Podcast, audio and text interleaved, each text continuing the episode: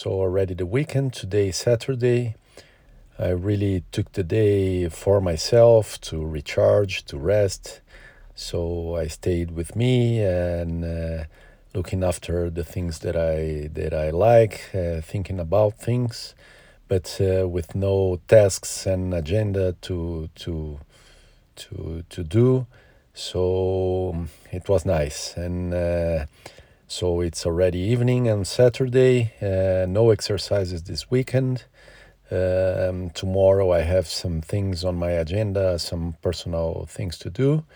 Uh, but a good weekend uh, taking to myself and being ready for the following week ahead. That's nice.